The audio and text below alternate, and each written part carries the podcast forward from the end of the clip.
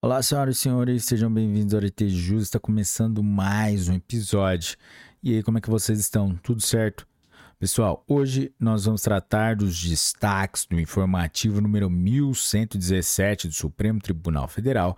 Foi publicado dia 27 de novembro de 2023. Pessoal, antes de começarmos, vamos para a nossa liturgia, para a nossa formalidade de deixar o like, se inscrever no canal, ativar o sininho para receber as notificações, deixar o seu comentário aí nas plataformas do YouTube, Spotify, Apple Podcasts, nem que seja com um simples emoji para as plataformas, para os algoritmos das plataformas entenderem que o nosso conteúdo é de grande relevância e também deixar cinco estrelinhas para a gente aí no Spotify. E também na descrição do vídeo você vai encontrar os links dos nossos grupos de WhatsApp para ter acesso aos PDFs desses informativos, das novas legislações e em primeira mão o link dos, dos arquivos publicados nas plataformas de streaming.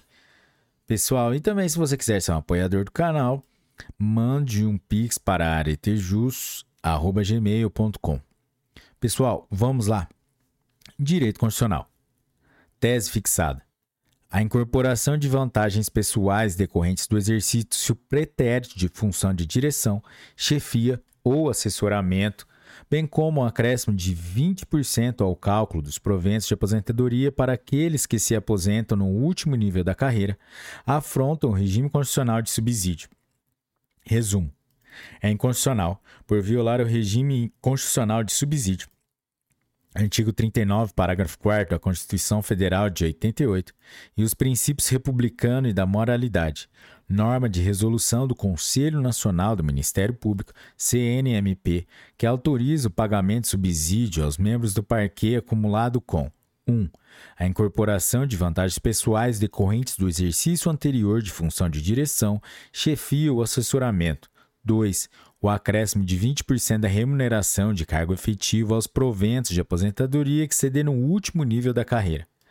A DI número 3.834 do Distrito Federal, julgada em 20 de novembro de 2023. Direito Constitucional. É constitucional, pois ausente a violação ao direito de propriedade. Artigos 5 caput 170, inciso 2 da Constituição Federal de 1988 e aos princípios do devido processo legal inciso 54, artigo 5 da Constituição Federal de 1988, e de separação dos poderes, artigo, artigo 2 da Constituição Federal de 88, e do não confisco, a Lei Complementar número 151 de 2015, que dispõe sobre a destinação prioritária do montante de depósitos judiciais e administrativos, tributários e não tributários, para o pagamento de precatórios de qualquer natureza dos entes federados Processo. ADI número 5.361 do Distrito Federal, julgada em 20 de novembro de 2023. Direito Constitucional. Encontram-se presentes os requisitos para concessão de medida cautelar, pois 1. Um, plausibilidade jurídica no direito alegado pelo requerente, visto que o percentual de 10% reservado às candidatas do sexo feminino é reduzido e parece afrontar os ditames constitucionais que garantem a igualdade de gênero. Constituição Federal de 1978, artigo 3 inciso 4 artigo 5 inciso 1, artigo 7 inciso 30 combinados com o artigo 39, parágrafo 3 e 2. Há perigo da demora na prestação jurisdicional dada a informação de que está em andamento concurso público para provimento de vagas no concurso de formação de soldados e que é iminente a reaplicação de prova objetiva, anteriormente anulada por evidência de fraude. ADI número 7483 MCREF do Rio de Janeiro, julgada em 20 de novembro de 2023. Direito Constitucional. É inconstitucional por violar a competência privativa da União para legislar sobre direito penal, lei estadual que destina ao Fundo Penitenciário Estadual, FUNPEN, os valores recolhidos de multas pecuniárias fixadas nas sentenças judiciais. A DEI número 2935 do Espírito Santo, julgada em 20 de novembro de 2023. Direito Constitucional. É constitucional pois configura legítimo exercício da competência concorrente em legislar sobre a organização das polícias civis, norma estadual que, cria função gratificada de gestor de delegacias interativas de polícia do interior, DIPS, no quadro de funções gratificadas da Polícia Civil Local. É inconstitucional, pois caracteriza desvio de funções. Artigos 24, parágrafo 1 e 144, parágrafo 4 da Constituição Federal de 1988, norma estadual que permite ao gestor de, de, de DIPs seja servidor estranho ao quadro de delegados, a partir de designação pelo Delegado-Geral de Polícia Civil. A DEI número 6.847 do Amazonas, julgada em 20 de novembro de 2023. Direito Constitucional. A Constituição Federal de 1988 estatizou os serviços judiciais e, de forma excepcional e transitória, facultou aos serventuários já titulares de serventias mistas, judiciais e extrajudiciais, a escolha entre atuar diretamente como servidor público ou indiretamente por delegação a particular em colaboração com o poder público, a DCT no artigo, artigo 31. Processo. A DEI número 3245 do Maranhão, julgada em 20 de novembro de 2023. Direito Penal, Direito Processual Penal, Direito Constitucional. Constitucionalidade de dispositivos da Lei nº 12.850 de 2013, necessidade de implementação de instrumentos processuais penais modernos no combate às organizações criminosas, a Lei nº 5.567. Pessoal, aqui já, a gente já vai direto para o inteiro teor. É...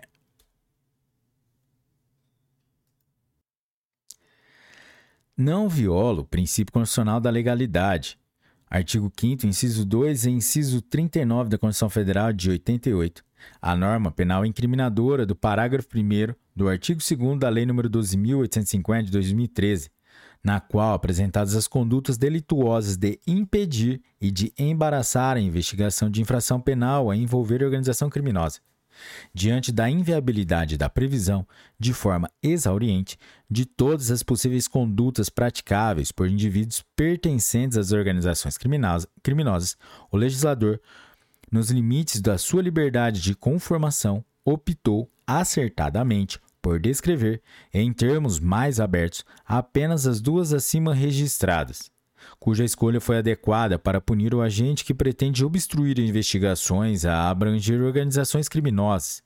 Ademais, a normatização do preceito primário traz definição clara do bem jurídico tutelado, dos sujeitos ativo e passivo da conduta, bem como dos verbos núcleos do tipo penal.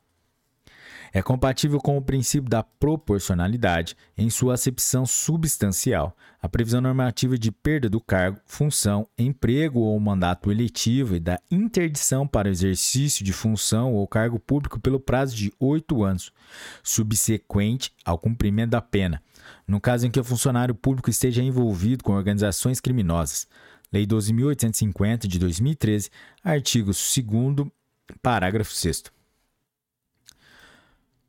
O Congresso Nacional, dentro do seu espectro de funções constitucionais e por questões de política criminal, delimitou o alcance do efeito automático da sentença penal condenatória aos funcionários públicos que pratiquem os crimes preceituados na lei impugnada, o qual se mostra plenamente justificável em razão da notável reprovabilidade da conduta desses agentes. É possível a designação de membro do Ministério Público para acompanhar as investigações que envolvam policiais em crime de organização criminosa. Lei 12.850, artigo 2, parágrafo 7. Essa possibilidade, que objetiva apurar os fatos de forma mais detalhada e criteriosa, não viola a competência da própria Corregedoria de Polícia, especialmente à luz do poder investigatório do órgão ministerial. A comunicação da Corregedoria de polícia ao Ministério Público representa desdobramento natural do controle externo da atividade policial que este exerce. Constituição Federal de 1988, artigo 129, inciso 7. O artigo 14 do artigo 4 da Lei 12.850 de 2013 deve ser interpretado no sentido de que o colaborador opta por deixar de exercer o direito fundamental ao silêncio e não que renuncie à titularidade do direito fundamental. A indisponibilidade e a irrenunciabilidade dos direitos fundamentais, sob a ótica do direito ao silêncio, devem ser entendidos como inerentes ao seu titular, o que não significa a impossibilidade de o agente, por sua vontade, não exercer ou mesmo super, suspender alguns desses direitos. Nesse contexto, a colaboração premiada é plenamente compatível com o princípio de, do nemo tenetur sede tegere, direito de não produzir prova contra si mesmo. Os benefícios legais oriundos desse instituto são estímulos para o acusado fazer uso do exercício de não mais permanecer em silêncio, cabendo-lhe decidir livremente e na presença de sua defesa técnica se colabora, colabora se colabora ou não com os órgãos responsáveis pela persecução penal. Com base nesses e em outros entendimentos, o plenário, por maioria, julgou improcedente a ação para reconhecer a constitucionalidade do artigo 2 parágrafos 1 6 e 7 e do artigo 4 parágrafo 14, ambos da Lei 12.850 de 2013. Além disso, conferiu interpretação conforme a Constituição ao parágrafo 10 parágrafo 14 do artigo 4 da, lei, da referida lei, a fim de declarar que o termo renúncia deve ser interpretado não como forma de esgotamento da garantia do direito ao silêncio, que é irrenunciável e inalienável, mas sim como forma de livre exercício do direito ao silêncio e da não autoincriminação pelos colaboradores em relação aos fatos ilícitos que constituem o objeto dos negócios jurídicos. Haja vista que o acordo de colaboração premiada é ato voluntário, firmado na presença da defesa técnica, que deverá orientar o investigado acerca das consequências de negócio jurídico e que possibilita grandes vantagens ao acusado. Processo. ADI número 5.567, Distrito Federal, julgado em 27 de novembro de 2023. Galera, a gente deixou um brainstorm aqui para vocês no nosso arquivo do PDF. E vamos para direito processual penal, direito constitucional. A instauração de inquérito e demais atos investigativos em desfavor de agentes públicos detentores de foro por prerrogativa de função depende da prévia autorização do órgão judicial competente pela supervisão das investigações penais originárias. Processo AD número 5 7.447 do Pará, julgado em 20 de novembro de 2023. Galera, aqui a gente recebe, a direito eleitoral. A decisão da Justiça Eleitoral, que determina a cassação do mandato, mandato invalida a própria votação obtida pelo candidato e a respectiva eleição, circunstância que atrai a obrigatoriedade de renovação do pleito, tendo em vista que o ilícito praticado durante o processo eleitoral, além de afetar a legitimidade do vencedor, compromete a lisura das eleições. Interteor. A previsão do artigo 224 do Código Eleitoral Lei nº 4.737, de 1965, concretiza o quanto prescrito do artigo 222 do mesmo diploma legal, segundo o qual é anulável a votação quando viciada de falsidade, fraude, coação, uso de meios de que trata o artigo 237 ou emprego de processo de propaganda ou cap captação de sufrágios vedados por lei. Conforme jurisprudência dessa Corte, na hipótese de cassação do mandato do titular pela prática de ilícito eleitoral, a legislação não autoriza a assunção do cargo pelo suplente, ficando toda a chapa comprometida. Na espécie, a escolha pela realização de pleito suplementar foi uma opção leg legítima do legislador, nos limites estabelecidos na Constituição, e encontra respaldo na proteção ao princípio democrático e ao sufrágio universal, evitando tanto que assumam o cargo candidato que obteve quantidade inferior de votos em um pleito majoritário, quanto que seja subtraída de soberania popular a escolha direta dos candidatos.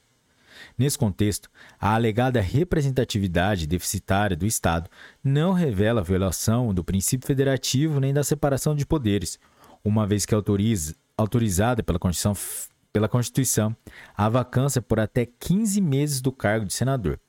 Constituição Federal de 1988, artigo 56, parágrafo 2 tempo significativamente superior àquele necessário para a realização do pleito suplementar, de 20 a 40 dias, conforme o caput 200 do artigo 224 do Código Eleitoral. Ademais, não se extrai do artigo 45 do Regimento Interno do Senado Federal interpretação que permita a assunção interina do candidato imediatamente mais bem votado da vaga decorrente da cassação até a posse do candidato eleito nas novas eleições, por ausência de previsão expressa nesse sentido. Assim, não se pode concluir que essa lacuna normativa representaria flagrante constitucionalidade, de modo que deve ser prestigiada a opção do legislador, no exercício de sua liberdade de conformação, de não determinar a mencionada medida. Com base nesses entendimentos, o plenário, em apreciação conjunta, por maioria, julgou improcedentes as ações, tornando insubsistente a liminar anteriormente deferida e prejudicado o agravo interposto pelo Ministério Público Federal, a DPF número 643 do Distrito Federal, julgada em 20 de novembro de 2023. Galera, chegamos ao final de mais um episódio. Se você chegou até aqui é porque você curtiu o seu o episódio, então deixa o like, se inscreva no canal, ative o sininho para receber as notificações, deixe o seu comentário com críticas e sugestões e nem que seja com emoji aí na descrição dos vídeos no YouTube, Spotify e Apple Podcasts. Também na descrição do vídeo você vai encontrar os links para acessar os nossos grupos do WhatsApp, para ter acesso aos PDFs e os links dos novos episódios. É, e também na descrição do vídeo, se você quiser apoiar o canal, tem o e-mail que é o pixpararetejus.gmail.com. Galera, é isso aí. Até a próxima. Um forte abraço, bons estudos e tchau.